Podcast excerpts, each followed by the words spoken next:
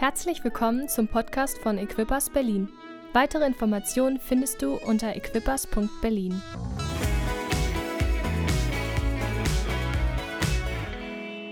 Recharge. Für alle, die ähm, noch so ein bisschen old-fashioned sind, würde ich mich mitzuzählen. Für mich ist das immer noch so Batterie aufladen. Aber man spricht ja heute Neudeutsch dann ist das viel kürzer, dann heißt das Recharge. Und wir haben so manche Batterie im Leben, die immer mal wieder nachlässt. Und dann brauchen wir wieder neu an den Strom angesteckt. Lasst es uns tun. Der Sommer soll eine Möglichkeit dazu sein. Ich möchte euch mit hineinnehmen in das, was Jürgen uns letzte Woche vorgelegt hat zu diesem großen Thema. Jürgen hat uns ganz am Anfang seiner Predigt David vor Augen gestellt. Er hat von dieser existenziellen Krise gesprochen. Israel war drauf und dran, den gesalbten König abzumurksen, zu steinigen. Dem ging es richtig schlecht. Was machte David? Ging in die Psychotherapie oder verkroch sich unter sieben Decken? Er stärkte sich in dem Herrn, seinem Gott. Das darf uns ermutigen, wenn wir mit allem, was uns belastet, was uns schwerfällt, was uns kaputt macht, zu ihm kommen, dann dürfen wir Berührung, Stärkung, Ermutigung, Auferbauung erwarten. Was stärkt uns, hat Jürgen uns gefragt und dann einige Punkte vorgelegt. Wirkliche Freunde, ganz wichtig. Jungs, nicht nur eine tolle Freundin haben, sondern auch einen guten Freund haben, ist wichtig. Männerfreundschaften sind Raritäten. Das schaffen Frauen meistens eher, eine gute Freundin zu haben. Und ich möchte euch Männer ermutigen, bleibt da dran, sucht euch einen guten Freund. Jürgen sagte dann, lass das Wort Gottes zu einem Teil deines Lebens werden. Na, das geht ja eigentlich nur im Kloster, ne? Nein, du musst nicht dir die Bibel vors, äh, vor den Kopf nageln oder, oder rumschnallen, äh, um das Wort Gottes ständig dabei zu haben. Das ist ja heute ganz einfach. Du hast ein Smartphone, da ist äh, sicherlich eine Bibel-App drauf. Du kannst überall, wo eine Lücke ist, wo eine zeitliche Pause ist, einfach mal schnell ein, zwei, drei Verse und schon überbrückst du diese Pause viel entspannter, als wenn du sauer bist, weil die Bahn weg ist, sauer bist, weil dir da gerade jemand irgendwie was nicht so geliefert hat, wie du es erwartet hast. Tiefe Wurzeln dürfen wir schlagen. Wir dürfen zu einem Quellort werden, hat Jürgen gesagt. Lasst es uns tun. Und er hat uns motiviert, dran zu bleiben, im Glauben zu wachsen und stärker zu werden. Ich möchte heute einen anderen Bereich mit euch besprechen. Recharge. Fülle deinen Liebestank auf, immer wieder neu. 1. Johannes 4, 21. Ihr Lieben, Liebe ist mehr als eine Option. Der Johannesbrief sagt uns, denkt an das Gebot, das Gott, das Jesus uns gegeben hat. Wer Gott liebt, ist verpflichtet, auch die Geschwister zu lieben. Ich liebe Gott, aber mit Oma Hertha, das wird nicht mehr in diesem Leben. Das ist die Aufforderung. Suche nach Wegen, wie du Frieden machst mit denen, mit denen du noch keinen Frieden hast. Wie gefüllt ist dein Liebestank? Fließt du über oder spürst du Mangel? Entwicklungspsychologisch wissen wir, zu wenig Füllung in der frühen Kindheit macht später Probleme. Ist auch irgendwie schnell nachvollziehbar. Was hast du erlebt? Was hat das, was du erlebt hast, mit dir gemacht? Was hast du gehört? Stell dich nicht so an. Hab ich doch gewusst, dass du das nicht hinbekommst. Hat dir doch nicht geschadet. Oder hast du anderes gehört? Mein Liebling, das war klasse. Vielleicht das erste Bild, was du gemalt hast und deinem Vater oder deiner Mutter gezeigt hast oder geschenkt hast. Meine geliebte Tochter, nicht so schlimm, beim nächsten Mal klappt es besser. Mein Sohn, meine Tochter, ich genieße es, mit dir so sprechen zu können. Wonach halten wir Ausschau? Was wollen wir gerne hören? Die ersten drei Sachen oder ähnliches oder lieber doch das, was ich zum Schluss vorgelegt habe? Der eine oder andere von uns hat vielleicht einen größeren Rucksack, aber heute ist der Tag, wo du zu Jesus kommen darfst und sagen darfst, Herr, das war alles, was mich so beschwert hat, aber ich höre neu, ich stelle es bei dir ab und fange neu an. Jesus lädt uns ein. Jesus lädt uns ein, nicht wir selbst müssen an den Getränkeautomaten gehen und irgendwie gluck, gluck, gluck irgendwas in uns hineinfüllen, sondern er will uns füllen. Matthäus 11, 28. Kommt zu mir, ihr alle, die ihr euch plagt und von eurem, eurer Last fast erdrückt werdet. Na, passt das nicht super in unsere Zeit?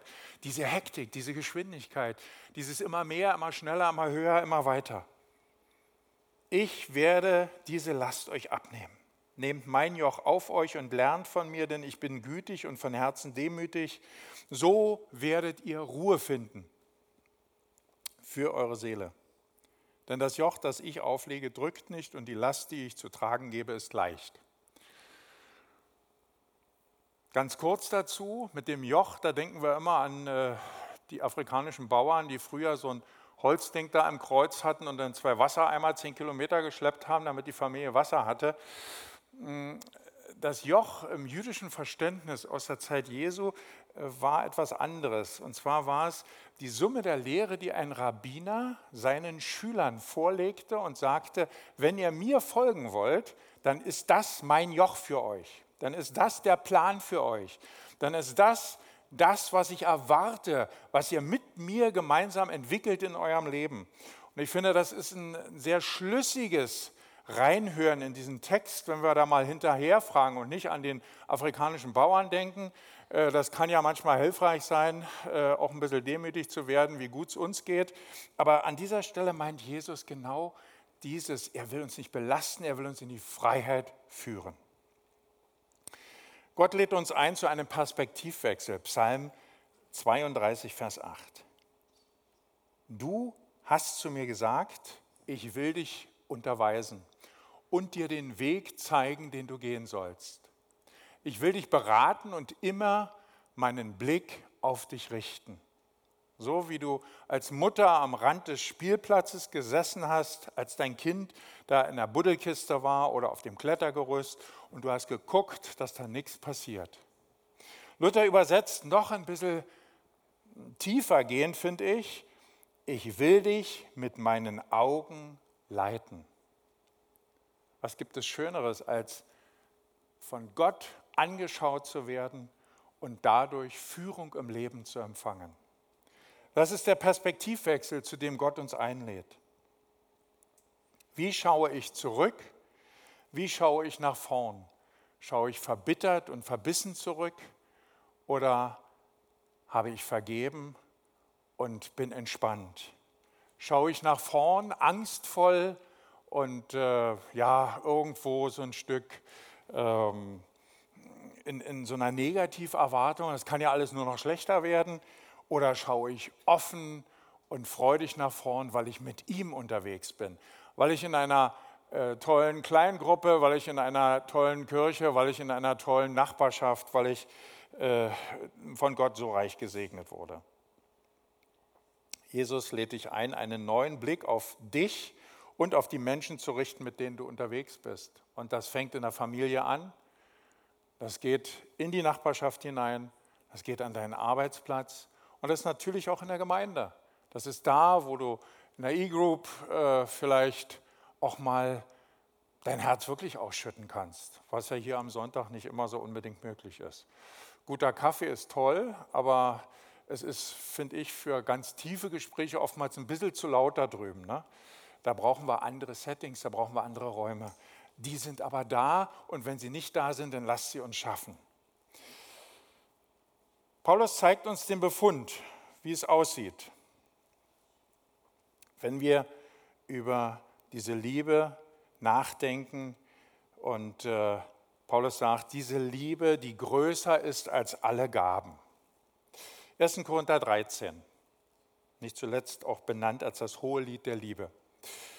Wenn ich in Sprachen rede, die von Gott eingegeben sind, in irdischen Sprachen oder sogar in Sprachen der Engel, aber keine Liebe habe, bin ich nichts weiter als ein dröhnender Gong oder eine lärmende Pauke. Wow wenn ich prophetische Eingebungen habe, wenn mir alle Geheimnisse enthüllt sind und ich alle Erkenntnis besitze, wenn mir der Glaube im höchsten nur denkbaren Maß gegeben ist, sodass ich Berge versetzen kann, wenn ich alle diese Gaben besitze, aber keine Liebe habe, bin ich nichts. Klasse Botschaft an uns Pfingstler. Wenn ich meinen ganzen Besitz an die Armen verteile, wenn ich sogar bereit bin, mein Leben zu opfern und mich bei lebendigem Leib verbrennen zu lassen, aber keine Liebe habe, nützt es mir nichts. Da lässt er nichts aus. Ne? Alles, was wir so meinen, was wir so mit frommer Geste so richtig gut durchbringen können, fällt durch. Die Liebe ist es. Die Liebe ist der Schlüssel. Wie ist denn nun die Liebe? Was schenkt der Herr? 1. Korinther 13, 4 bis 7. Liebe ist geduldig. Liebe ist freundlich, sie ist gütig, sie kennt keinen Neid, keine Eifersucht, sie spielt sich nicht auf, sie ist nicht eingebildet, sie verhält sich nicht taktlos, sie sucht nicht den eigenen Vorteil, sie verliert, sich, verliert nicht die Beherrschung, wird nicht bitter. Sie trägt keinem etwas nach, sie sind nicht nach Rache. Sie freut sich nicht, wenn Unrecht geschieht, aber wo die Wahrheit siegt, freut sie sich mit. Alles erträgt sie, deckt sie zu, vergibt sie. In jeder Lage glaubt sie, immer hofft sie, allem hält sie stand. Wow. Was für ein Standard, ihr Lieben, was für eine hochgehängte Latte. Aber Orientierung, die irgendwo da unten ist, die bringt nichts. Wir brauchen diese hochgehängte Latte, wir brauchen dieses vor Augen haben, was er für einen Standard für uns bereithält. Du darfst geduldig werden. Du darfst dir mehr Freundlichkeit leisten. Wie sagt meine Frau immer, guck doch nicht so grimmig, wenn du da vorne stehst. Also ein bisschen mehr freundlich und schon ist alles viel entspannter. Güte, ähm, sagt vielleicht mancher, das ist was für alte Leute, aber wenn du als junger Mann, als junge Frau anfängst, Güte auszustrahlen, was meinst du, was dann passiert? In deiner Umgebung verändert sich so viel, so schnell kannst du gar nicht gucken. Es gibt so ein altes deutsches Wort, Lindigkeit. Das kennen wir gar nicht mehr. Aber das beschreibt das, was Gott vorhat. Er möchte mit seiner Art die Menschen erreichen. Takt. Wir schaffen es ganz schön taktlos zu sein lasst uns wieder neu zu einem guten, taktvollen Umgang zurückfinden. Dazu gehört so einiges, ich will das gar nicht vertiefen, das, das fängt schon bei unserer Körpersprache an. Wenn wir Leuten im Gespräch so auf die Pelle rücken, dass sie fast einen Schritt zurücktreten, dann hat das nichts mit Nähe und ich liebe dich zu tun, sondern dann ist das manchmal schlicht und ergreifend ein bisschen taktlos. Dann solltest du an der Stelle an dir arbeiten. Lass dir da eine neue Sicht schenken. Selbstbeherrschung. Also nicht mit allem rausplauzen, was dir gerade einfällt, sondern bleib mal ein bisschen cool, wie es heute so schön heißt. Warte erst mal ab, wie sich die Dinge entwickeln und dann kannst du deine gute Idee natürlich dazu steuern. Vergebung. Mittlerweile kommen die Psychologen, die nicht Jesus kennen oder zumindest nicht über ihn sprechen und sagen, Vergebung ist Therapie. Ihr Lieben, lasst es uns doch nehmen. Wir haben doch von dem, der alles vergibt, gelernt, wie unser Leben sein darf. Vergebend, Wahrheitsliebe. Ja, da könnten wir Christen manchmal auch zulegen. Da sind wir auch nicht immer die ehrlichsten, da sind wir auch nicht immer die korrektesten. Ertragen können. Nee, das halte ich gar nicht aus. Also jetzt ist Schluss. Die Liebe erträgt. Glauben, hoffen, standhalten. Zweites Thema, Männer und Frauen. Wir sind immer noch beim Liebestank. Was ist das mit der Liebe? Ihr verheirateten Männer. Wahre Liebe bleibt immer eine Entscheidung. Wir sind 40 Jahre verheiratet und ich glaube, Iris hatte manchmal schon den Eindruck, ah, war das der Richtige? Mann, oh Mann, oh Mann. Und ich dachte schon manchmal, was kommt jetzt noch? Lieben und Ehren gehört zusammen.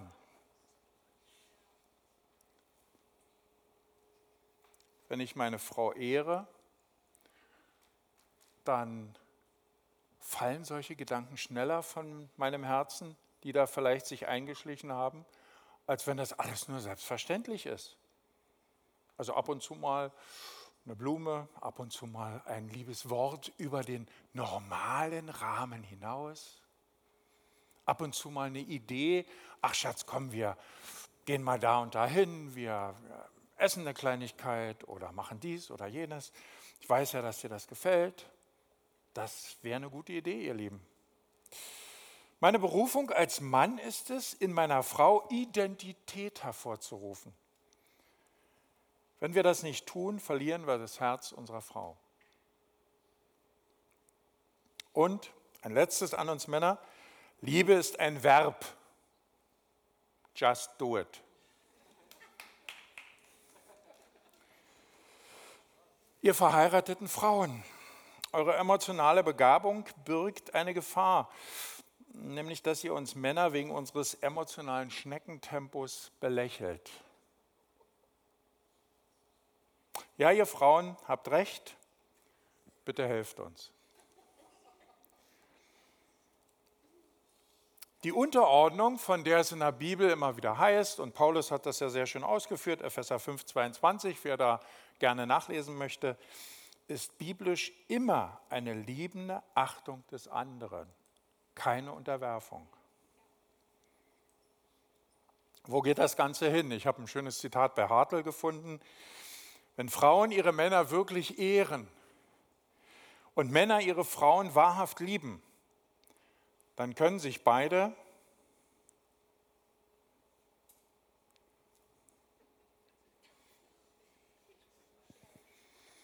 dann können sich beide auf wunderbare Weise ergänzen und zu einem ganzheitlichen Wachstum herausfordern. Na, das ist doch eine Aussicht, das ist doch eine Horizontansage. Ja, nun gibt es ja nicht nur Verheiratete, jetzt gibt es äh, auch Menschen, die keinen Partner haben, ihr Singles. Berufung ist möglich, hat Paulus ein ganzes Kapitel geschrieben, 1. Korinther 7, 25 bis 38. Natürlich musst du nicht alles, was Paulus da schreibt, für dich umsetzen, aber nimm es als Motivation zu fragen, Herr, was hast du mit mir vor? Und nicht ständig in äh, dieses Fragen und Suchen, warum nicht und weshalb nicht und weswegen nicht. Dein Glück hängt nicht davon ab, ob du einen Partner hast. Wer glaubt, dass der Partner verpflichtet ist, ihn glücklich zu machen, ist schief gewickelt. Du bist selbst ein ganzer Mensch vor Gottes Angesicht. Und das dritte Thema, ein Thema, das seit etwa 15 Jahren in der charismatisch-pfingsterischen Welt so richtig aufploppt und auch über die Grenzen hinaus äh, mittlerweile sehr ernst genommen wird, zum Teil sogar in der Welt besser verstanden ist als bei uns Christen, nenne ich Kultur der Ehre. Johannes 13, 34 und 35. ich gebe euch ein neues Gebot. Liebt einander, liebt einander. Ihr sollt einander lieben, wie ich euch geliebt habe. An eurer Liebe zueinander werden alle erkennen, dass ihr meine Jünger seid. Einander Ehre geben. Diese Kultur der Ehre bedeutet, wir würdigen einander genau als die, welche wir in Gottes Augen sind. Wir lassen einander Liebe und Respekt zuteil werden, die uns zustehen. Wir sind Geschöpfe Gottes. Wir empfangen einander dabei als Geschenk, das unser Leben bereichert. Und wenn dich jemand kritisiert, dann merke dir den Spruch, Kritik ist kostenlose Beratung. Es geht um neue Umgangsformen. Wie wollen wir miteinander leben in der Gemeinde? Eine Kultur des Mit- und Füreinanders. Eine Kultur des Respekts und der Liebe in unseren Beziehungen und dann natürlich auch in der Gemeinde. Und das wird auch der praktische Ausdruck äh, dieser Liebe sein. Äh, und Johannes sagt, das ist euer stärkstes Zeugnis, dass Leute eine Gemeinde angucken und sagen, ey, die gehen aber echt cool miteinander um. Das finde ich toll. Das erlebe ich weder in der Familie noch auf der Arbeit. Und das sollten wir anstreben. Da sollten wir uns gemeinsam mühen, dass wir dahin kommen. Was bleibt?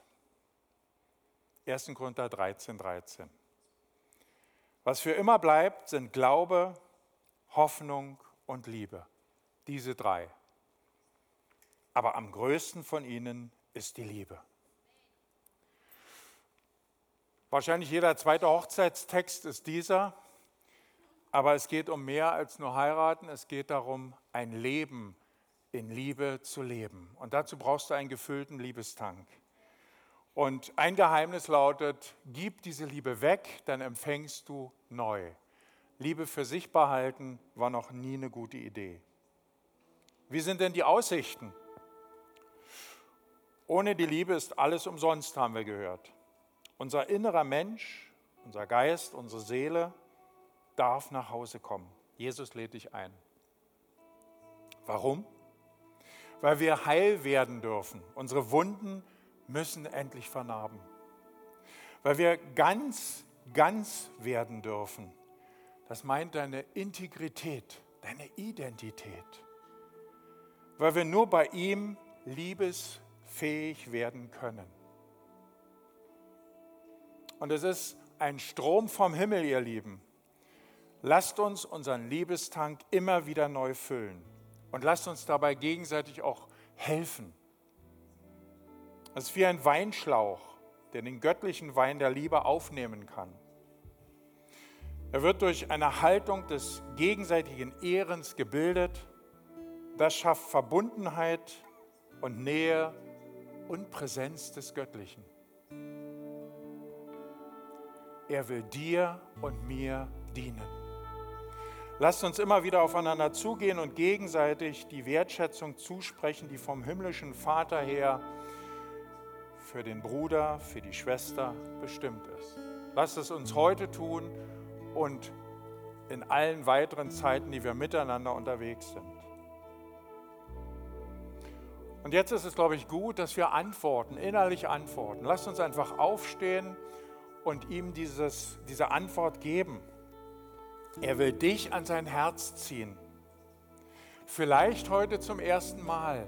Vielleicht ist dir dieser Mangel gar nicht bewusst gewesen. Vielleicht hast du ihn immer nur ein Stück weit so als dein, ja, ich bin so aufgewachsen und äh, so ist es halt, ich gehöre ihm hier zu. Aber dieses Ding mit der Liebe war dir nie ganz klar. Wenn das heute für dich ein Thema ist, dann antworte. Und ich bitte euch, äh, schließt die Augen und gebt für euch sehr persönlich diese Antwort, ja Herr, ich brauche diese Liebe. Und wenn du diese Antwort heute zum ersten Mal geben möchtest, dann bitte ich dich einfach, hebe deine Hand, dass ich sehe, für wen ich beten darf, dass ich sehe, wer da wirklich Bedarf hat.